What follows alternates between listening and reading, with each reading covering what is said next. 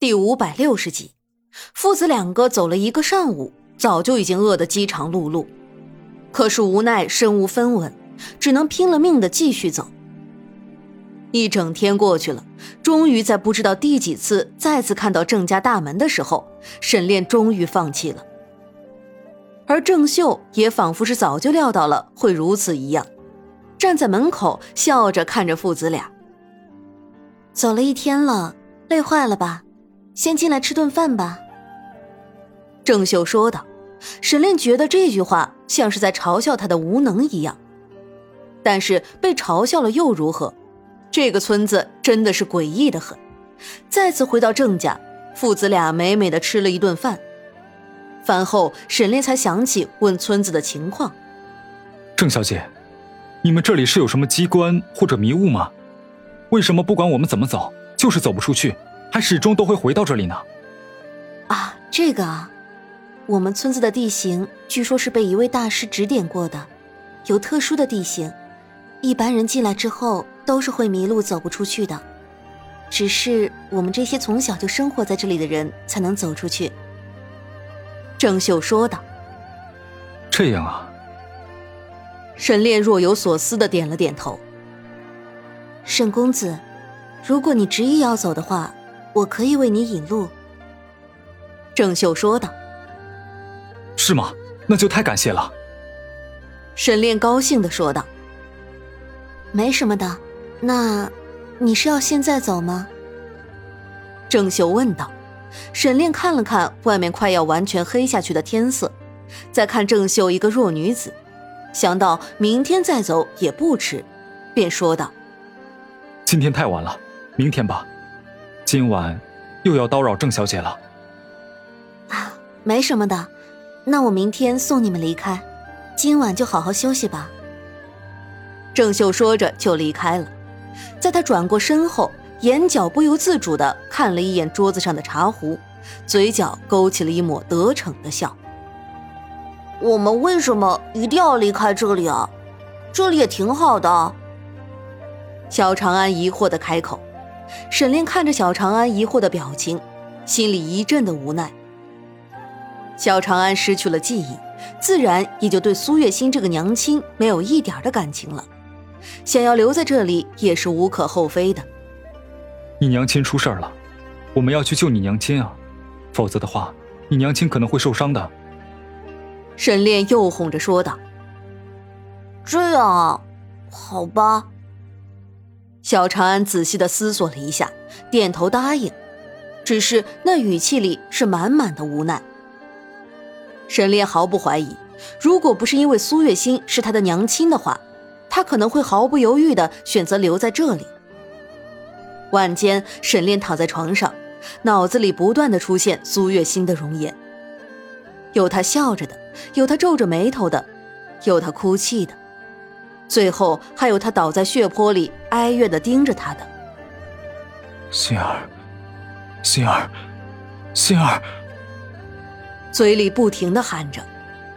突然，沈炼觉得有一只手在轻柔的拍抚他的后背，轻轻的，柔柔的，那感觉像极了苏月心。他想睁开眼睛看一看，自己眼前的人究竟是不是苏月心。这一切究竟是不是一场梦？但是他又怕，他怕自己醒过来发现这真的只是一场梦。他不停的挣扎着，渐渐的，梦里的场景变了。他和苏月心正式的成亲了，南疆旗主承认了这个儿媳妇，苏月心终于成为了光明正大的亲王妃。而他们的儿子也长大了，英俊潇洒的样子和他有的一比。苏月心靠在他的怀里，柔声的说着什么。沈炼觉得自己的心里像被灌了蜜一样，甜丝丝的，就连他的嘴角也不自觉的勾起了一抹笑。他紧紧的抱住了怀里的人，将头埋在他的脖颈间，贪婪的吮吸着他身上独有的味道，觉得自己沉醉了。而此刻，他怀里的女人。脸上满是痛苦、哀怨，以及决绝的看着满脸享受的沈炼。这女人不正是早就已经离开了他房间的郑秀吗？原来郑秀一直都放不下沈炼，所以在沈炼第一次提出要离开的时候，他欲言又止，却始终没有把村子里的秘密告诉他。最后果不其然的，沈炼又回来了。这一次，他在沈炼房间里的茶壶里下了药，又故意的告诉沈炼自己可以带他出去，以此来降低沈炼的戒备心。晚上的时候，趁着药效发作，他又钻进了沈炼的怀里。可是谁又能想到，沈炼的怀里抱着他，嘴里却在喊着“心儿，心儿”。想必，这个心儿就是你的妻子吧？但是，抱歉，沈炼，从今往后，你只能是我的，是我一个人的。郑秀摸着沈炼的脸颊，暗自在心里说道。而这一切的一切，处于梦境之中的沈炼全然不知。他只知道自己的心儿回来了，他有了一个幸福的家庭，什么障碍都没有了，该报的仇也都报了，一切都是那么的美好，美好的让他觉得有些不真实。突然的一束阳光落在了他的眼皮上。费力的睁开眼睛，想伸手去挡阳光，却竟然发现自己的胳膊正被人抱着。沈炼低头去看，就见郑秀抱着他的胳膊睡得一脸香甜。他裸露出来的肩膀没有穿衣服，这是怎么回事？郑秀怎么会在这里的？沈炼现在是满脑袋的问号，而此时躺在他怀里的郑秀也醒了过来。嘤咛一声，缓缓地睁开了眼睛，先是茫然地揉了揉眼睛，看到了身旁的沈炼的时候，脸上飞起了一抹红晕。郑小姐，我们……沈炼眉头微皱地说道：“昨晚，你喝了点酒，醉了，我们就……”郑秀娇羞的说道。沈炼的眉头皱得更深了。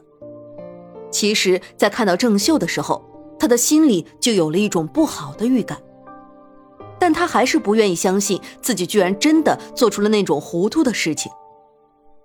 先不说以后要怎么和苏月心交代，就是这郑小姐对他的心思，这些天他也是能明白的。只是他以为之前的话已经能够让郑小姐明白他的意思了，却没有想到现在居然出了这样的事情。一时之间，两个人相顾无言。郑秀默默地攥紧了被子，眼睛却不由自主地去看向沈炼。沈炼则是从床头拿起了自己的衣服，穿戴整齐之后，放下床围，转身去了外室。等沈炼离开了，郑秀才慢慢的从床上坐起来，脸上带着一抹志在必得的笑，自己穿戴整齐，也走了出去。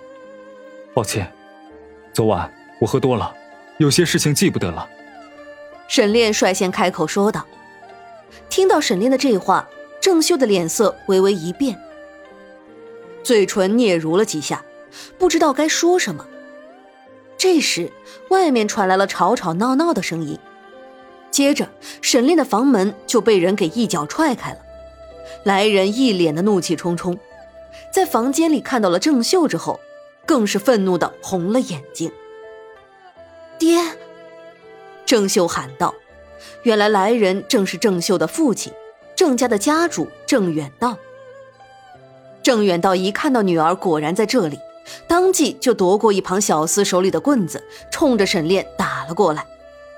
沈炼动作迅速的闪避开来，面对郑远道，不知道该怎么说。昨晚的一切都只是误会，他们什么都没有做。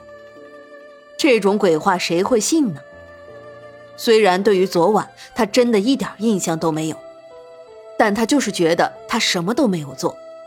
可是这种话又该怎么说呢？特别是现在还来了这么多人，说出这种话来，就是在侮辱一个女孩子啊！爹，您冷静一下，不要伤了她，她的伤才刚好。郑秀跪在了自己父亲的面前，哀求道。